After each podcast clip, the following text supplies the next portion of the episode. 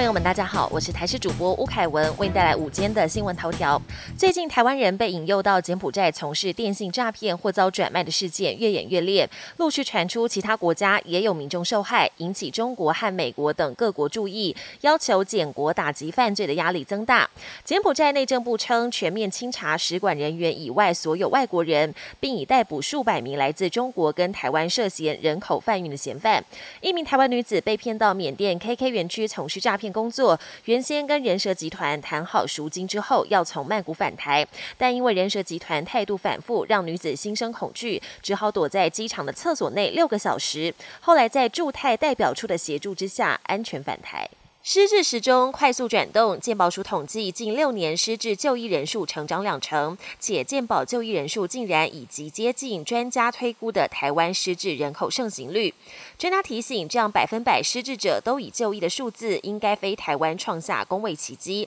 国内应该有更精准的流行病学调查，并设身处地从患者需求出发，才能正确的部件资源，帮助失智家庭。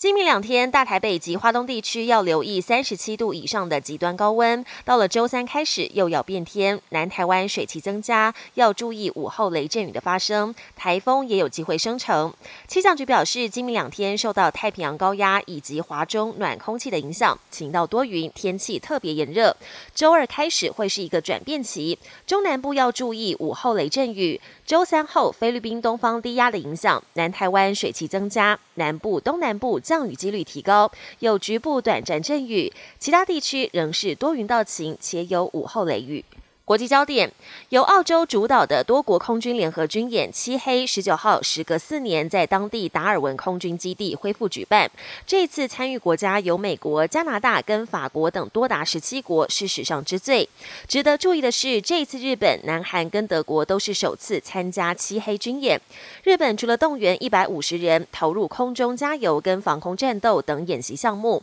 还出动了六架 F 二战机。德国跟英国则派出了欧洲台风战机。